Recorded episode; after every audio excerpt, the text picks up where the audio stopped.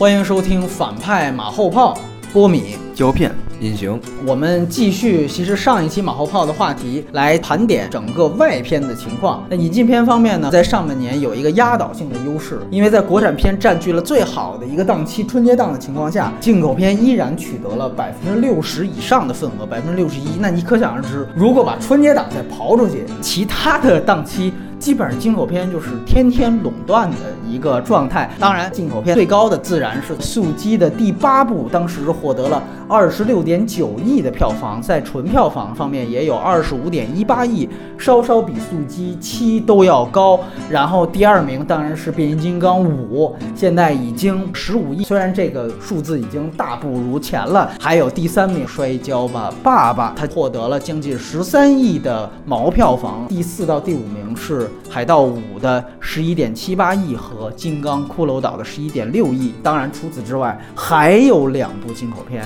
过了十亿，也就是说在上半年所有过十亿电影当中，引进片一共占据了七部，另外两部是吴亦凡和范迪塞尔担当主演的《极限特工三》。以及大 IP《生化危机》的第六部没有终章的终章，这个就是上半年的整体情况。这前几部过十亿的，除了《摔跤吧，爸爸》，这我们待会儿辟出一个谈。你可以看看大部分好莱坞电影，你把前面去了，你就把后边数字保留。你看第一部八，第二部五，跳过《摔跤吧，爸爸》，海盗五，下边《极限特工三》，嗯，生化危六。你可以看到，就是这是什么特点？好像都是续作卖品，这还不只是一个续作问题。除了这三之外，都是五往上走的续作。嗯，八六，你看都这种数字。金刚狼也是。哎，对，其实金刚狼你说它是三，其实加上 X 战警也是八九往上了，对吧？所以你会发现，中国观众认什么，不只是认金牌 IP。而且得是五部往上积攒下来的这个 IP，你像海盗之前在中国上过，五是一个巨大的飞跃，生化六也是一样，四五都在中国上过，这个是一个巨大飞跃。而且你要想到他们的起始点都是零几年，零零年到零五年之间这么这种终极十几年 IP，是是是，而且就是好多都是，比如一二没在中国上，无论是速激还是生化，等于是盗版文化，说白了就是欠票。党其实跟情怀党是一回事儿，就这个欠谁一张电影票。今年上半年集中的在引进片方面爆发了，比如说哪怕《海盗》第二部都没在中国上映，那是北美票房最好的一部，都在中国都没有上映。也就是说，大家都有一个看了这么多年过来了，我有情怀，但同时我还要欠票。然后呢，我在这儿爆发。你像《银护二》为什么就不成？您才二啊，你这后边铁着呢，咱得五六八，得这种。所以今年上面你看这个榜单，而大家想一想，北美五六全滚蛋，你二是一般是最好的，到三有点不行。等到四五就是断崖式，你像变五、海盗五，那是断崖式的，不仅仅是口碑，票房真的是断崖式的，就一个多亿就到头了。他们像变三到变二和海盗，在第二部都是四亿级别的，你现在降到一亿出头，他妈一点五有点悬，甚至这变五，对吧？等于是一个断崖式，觉得这个是不是中美观众的这个，包括口碑也是，所以这个我想让大家注意一下来。隐形，我们听听。我觉得这个进口片的这强势，其实也跟上期聊那一样，就是你说的是，你看咱们四部那么牛逼的片儿，是不是分了分了票房了？但我是觉得，恰恰它是整个上半年引进片，它是完美接档，你明白吗？就基本上在这个一部接一部，对，一部接一部，而且就是它基本上就是在这个这个产品马上快哎消亡的时候，啪一部就接档，就它接的特别漂亮。你想想，就银护啥的不行的时候，人家还有这个衰霸那会儿，对吧？从从第二位歘。就蹿升上来了，他有这么一个，就不是我们太扎堆儿，而是他接的太漂亮，是这个。完了，建议总局啊，对，就是给他们来一进口片的保护员，你知道吗？你你要是把他们都给放到一块儿，可能反而是因为他们制作跟我们的差异确实是太大，一看这就是俩品类嘛，对吧？可是前几年差异也大呀，但是今年感觉这上半年是差距最悬殊的呀。另外一方面，刚才说这续集续作这个，我一直以来的一个感觉啊，中国观众，你说他。为啥都说它垃圾或者是什么呢？它是因为有一个特性，中国的观众都喜欢看那种有保障的、有安全感的，好像你赏析京剧一样，这段听过无数遍了，我就喜欢看他再演一遍。我从这里边找点花儿，你明白吗？就是我们是春晚式观众，每年都要看春晚。我们注重于形式大过于内容。你能给我提供一个稳定的形式，比你给我提供一个新的内容要好得多。所以续作一定会让我觉得有保障，因为我在看之前我就知道它是什么。实际上有多少掏《海盗五》的观众当年是在电影院里观看的《海盗》前几部，对吧？那都是后来补完了以后就说我很熟，五我必须得看。都是这种心态，所以我是觉得，对进口片是。你说这安全感很重要，等于说白越长它越有安全感。你这第八部了，这肯定错不了。前七个我都看了。北美观众可能人家就比较求新鲜、求刺激，人家敢于冒险。我们就比较安逸，了听着曲儿，他说打着拍子，喝着茶，完了以后看，哎，这唱段好。它是属于这样一不同的类型的观众类别。你你这观点跟你这个专栏都连上了，电影就离京剧现在的地位就不远了。然后大家可以先聊一聊，你觉得黑马国产片被引进片这个碾压这个情况，前几年来看的话就已经很少见了。因为你对国产片连环性的失望，导致了观众开始对你有选择性消费的报复。极限特工这个卖到这么高，我确实没有想到，一度都是进口片最高，它的北美就几千万票，是一个完全失败的作品，在北美也不好说，就是因为甄子丹和这个吴亦凡这个增加了分量或关注度。星战也。有甄子丹，对，那你也没卖那么好。我觉得就是说，在春节档的时候，像《功夫瑜伽》里面的什么飙车戏有点假，你就想看一个真的猛料，所以你就选择了这个东西。然后你趁着这个东西，你会发现，哎呀，自己得到了，然后你开始无限信赖好莱坞的这么一阵心情就涨起来了。范迪塞尔就是中国人了啊，就 是对对，范迪塞尔就瞄瞄着啊。你看现在这第四集也是中国人投拍，有很多可能，你《生化危机》都有可能是中国人投。你《生化危机》后来就因为在中国卖成了。那样，制片方德国的一家公司都宣布要重启了，米拉乔沃维奇都懵了。我这最后一集完了，你要重启，你要重新找人选，他自己都觉得有点那个，有点不好意思了。他甚至不是不开心，你知道吗？他甚至觉得就是嗯。莫名其妙，那话意思就是说，反正大家都知道什么才是《生化危机》的正品，那意思我才是扛把子啊。可是你知道吗？我看很多评论宣布重启，大家都特别高兴，觉得米拉这夫妇俩把我们这游戏给毁了，特别期待重启版。兴许拍的好，能二十多亿，没没法说理。这观众啊，就是想看僵尸嘛，重启也未必能好到哪里去。然后再加上这一次好莱坞它引进片。呈现各种多元化东西，加上打情怀牌，金刚狼这是情怀牌，对，然后加勒比海盗这各种疯了一样的情怀，神奇女侠是一种打那个反差女性超级英雄，神奇女侠都不算卖的太好了啊，但它轻轻松松五六亿，这都是没跑的啊。银护二也是，就是说银护二这种文化本身跟中国无法嫁接的，大家去看个热闹，对不对？就银护它是被摔跤爸爸反超的嘛，再加上摔跤爸爸，哎呦，国产片更是躲到厕所里去了，就大家都拿这。跟国产片好对比，鞭尸没办法，他又能够满足你最基本的本能欲望。就《摔跤爸爸》这个是很标准的工业作品，大家很少看到标准了。现在大家一看到标准，就把它当神作来看了，因为很少看到这种标准。你想，观众对电影的这种期许和认识已经平化到这么低的一个层面了，这就是上半年这种好莱坞引进片这种碾压这种，宝莱坞加上加上宝对好宝莱坞这个两个一起。碾压的这么一个局面，刚才两位还没说呢。扑街的，我其实今年想到一部啊，是乐高大电影。当时《华尔街日报》甚至写了一篇文章，就说一条狗是如何击败乐高的，就是他指的一条狗，应该算是今年上半年一大黑马，就没有任何好莱坞大明星。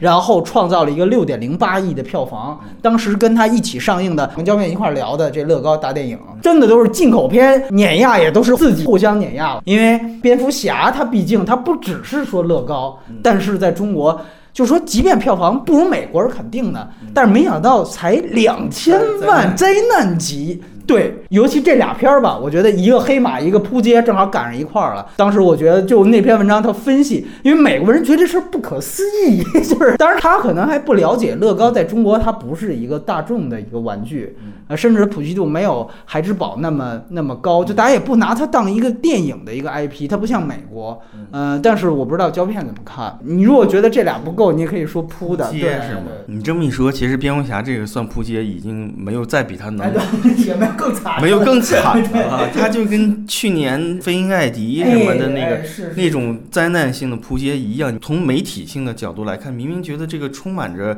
至少也有乐趣，或者说什么样，不会太差啊？对你也有蝙蝠侠，就是这种东西对于小孩来说，我看蝙蝠侠乐高的时候，我旁边坐一小孩。就完全的近乎于看不懂的程度了，因为他那个迷影文化太成人了，都是成人，你得看很多大量的华纳电影那些玩意儿，你才知道，你才知道 DC，你才知道这些梗乱七八糟的，小孩就想看打闹。结果里面打闹中间有一大长段情怀情感怎么怎么样，那旁边的小孩都坐不住了，就想拽妈妈走。这个落差是非常大的，他根本不喜欢这个东西，他也不觉得这个东西很可爱、很有趣、很幽默，他都感受不到。说白了就是他跟《熊出没四》是反差，就中国小孩压根儿就不认这事儿。《熊出没四》每一集都会有固定一个噱头，就是蒲公英啊、气泡啊，就非得做成三 D 特别强烈的，然后飞过来，底下小小孩底下小孩惯例就伸出了双手。就迎接自己形式感嘛，对吧？观众要从娃娃抓起。熊出没，我四集莫名其妙的，每集我都看过，每集都有，而且都是在电影院里看的。咱们过了这篇儿，咱们就说乐高这个说完了。就挺灾难，但我其实还想说，异形这种，它倒不是赔，但是目前是三亿的票房，这个也是跟我落差比较大。我想异形这个怎么着，几十年的老 IP，怎么着也得有一个五亿起的东西。但其实后来发现，其实用户呃什么用户啊，就这种思维，观众啊，就是观观众其实没有跟上这一代人。就这一代的年轻人观众并不觉得异形跟他们有粘性，嗯，哪怕是普罗米修斯是三四年前的电影，相对算近的，但是也没有异形本身的元素那么足。所以说他根本就没有这个关注点。而且《火星救援》同样是雷公的作品，都五个多亿呢，对吧？哎，其实《异形》说实话在北美也没有达到那么理想，但是就这个异形的元素，本以为，因为你《生化危机》都已经爆炸成这个样子了啊，也是个老 IP。《生化危机》这个受众面跟《异形》我觉得差不是一个段位，那下沉的更厉害。对对，嗯，但我明白你的意思。我是觉得《异形》扑街倒挺正常的一事儿，因为它不太同于就是说这几个大卖的重特效的。影片直接进入下一个话题，那就自然是宝莱坞这个问题嘛。不仅仅是衰霸，而且当时聊国产片的时候就提到，包括像《功夫瑜伽》国产片的票房冠军，其实也是印度元素很浓。而且如果大家知道的话，就是《功夫瑜伽》甚至开始立项的时候，正好是当时阿米尔汗来中国宣传 PK，然后那个项目开始是要打。成龙和阿米尔汗双主的，然后后来是因为阿米尔汗那边突然撤了，导致印度撤资，这片子停摆才有的。是耳旁风说的有抠像这些事情，因为它档期等于导致了混乱。但是这个既没有妨碍阿米尔汗，也没有妨碍他撤出的功夫瑜伽。印度热，不知道两位怎么看？隐形，你先来，要不然谈一谈为啥这两年印度这么火啊？第一点还是从安全感上找这问题，第二点是从安全感上延伸出来，就是我们对于印度这个国家。实际上是带有一种优越感的，就是我们看他的片子的时候，他的价值观不会对我们产生伤害，制度也好，经济也好，它都是被我们全面压制和碾压的。你有好东西，我们是放心的啊！你说我，咱们是万国来朝心态，你明白吗？这个，所以它是一个安全感加上优越感的这么一个点。而像《衰霸》这个片子，实际上它的套路就像刚才胶片说，是一个特别标准的好莱坞的形式的东西。如果你要真是放一个纯的印度的那种歌舞还是怎么地的，我你没戏。我觉得你知道吗？你讲一印度历史，巴霍利王还叫什么的，对你都没戏。你只有讲一个好莱坞式的印度故事，形式我们很熟，对吧？文化上我们有优越感，所以在这方面上有一个观众基础。听的胶片怎么看？印度热来，就像那刚才隐形说的那种优越感，这是最核心的元素。就是咱们一提到印度，后面必须带一个数字，对吧？阿三，你这个是就是虽然是不好，很很不好的一件事。那为什么这部呢？啊，我是说那个像那个功夫瑜伽，因为功夫瑜伽本身这个片子拍的就有一种歧视色彩，有歧视色彩，有大国沙文主义的东西。就是说我看到最后都觉得这个佛教还必须得撤资，你知道吗？而且这个 佛教感觉印度已经干不下去了，然后就得靠中国来传承了。对对对，根本不那样。样嘛，对吧？根本不是这个事实嘛。你这个这个优越感就是，而且你在春节档这种就大家无脑消费的这么个环境下，大家就喜欢看这种东西，就喜欢看自己寻找优越。我一年好累啊，我他妈特别的作为一个中国人好他妈苦难啊！回过头我看一个这片子，我我长点自己的本。衰霸这个，我是觉得它有很多种。情况在，就是说它跟中国有相似性。回过头来，你再看刘国梁这个东西，大家会对体制本身就有一种你懂我懂，大家懂，对吧？还有一点，我觉得一个很重要的东西就是摔跤这个东西，它是有动作片类的观赏元素在的。一般男性是可以把它往动作电影方面去拉伸的，所以我是觉得这个东西它有很多其他的那个类型可以往里头融合。明白，它娱乐性的，对娱乐性，没错，我是觉得这样。那你直接来说，为什么体育类就一下？起来，体育片儿并没有成为一个值得关注或者说主流的东西。你再来拍两部体育片儿，仍然会败，是吧？对对，我觉得仍然不是一个就是能乘乘胜追击的一件事情。有一些公号他写那个衰霸那么厉害了，中国的体育电影怎么样？其实这个点我觉得不太准。他只不过用体育类型承载了一些所谓的民民族荣誉感、虚荣心，或者说是一种承载这些东西。然后它本身就是让一个性别突破了嘛，让女孩去打败了男生。就那段东西，无论是是男生还是女生看，其实都挺带感的。他觉得是真正的突破的一种抗争，觉得这个东西是他独有的。来，我们听听隐形看法。嗯，《摔跤爸爸》这个片子呢，它不是完全的是讲一摔跤的事儿，它就是有 A 故事，有 B 故事。在你这个故事当中，你可以看到它有反体制的也好，反父权还是什怎么地的，这这些东西有。你在中国你拍不了这样片子，你怎么拍呀？刘国梁就拍不了。对你刘国梁怎么拍？我觉得你要说中国真挖点这个傻逼足球也好，还是乒乓球国球也好。绝对是有题材能挖的。但是你没法拍，你拍的你只能把它当成一个体育专题片拍。你对李娜都出不来，你这种片子怎么可能会让你觉得说又燃又感动，还有能看出电影之外的一些东西，话题性都没有？这恰恰就是说，你好像耳旁风说那个就是区别对待，你知道吗？对对对，外国人那可以，我们这不可以。但是同样的，你印度人的那个举国体制的问题，跟他妈我们这个是一模一样的。对，所以是呢我们从人家那看到自己 想做而做到。明白了。也就是说，这个钱就得让外国人赚了，因为我们这儿有审查，所以只要审查这上面不放开一天。这钱就人家属于外国人，必须能把我们这观众赚走的。对，我觉得这个言论我是有点同意的。然后最后我们展望一下下半年吧，因为七月份马上保护月来了，导致了大量北美七月份暑期档真正的口碑还是票房爆款可能会积压到更往后。但说句实话，我有一个判断，还是其实和之前国产片对于下半年判断一样，会不会一直维持强势？影迷最期待的是诺兰的《敦刻尔克》，但是我真不认为这个片子会有什么太多的，有多少人？知道对，就这四个字什么克对蹲什么玩意儿对吧？这事儿会我觉得，而且呢，我不能说这是英国主旋律，但它反正是一个英国国家意志推动的一个影片。我们下半年是《战狼二》啊，咱们的蹲对哎对对对，咱们的这个大转折 怎么能弘扬人家大撤退对吧？这个我觉得只是影迷自嗨。然后另外呢，可能就是一些延续的，比如说漫威宇宙和 DC 宇宙的继续，比如说像呃十一月份的正义联盟，以及可能蜘蛛侠第三次的重启，以及星球崛起三。那这个其实第二部在中国卖的也是不错的，卖了七个多亿。包括像十月份又有可能遭遇巨大删减的《银翼杀手》的二零四九，以及《王牌特工二》。你觉得下半年像《王牌特工二》这种，如果再遭遇删减？它会有利于票房呢，还是有弊于？因为上半年你会发现没有，像《金刚狼三》跟《生化》是没影响，但是我们又得说，《迷失罪城》这个删了四 分钟也几百万，肯定是有弊的。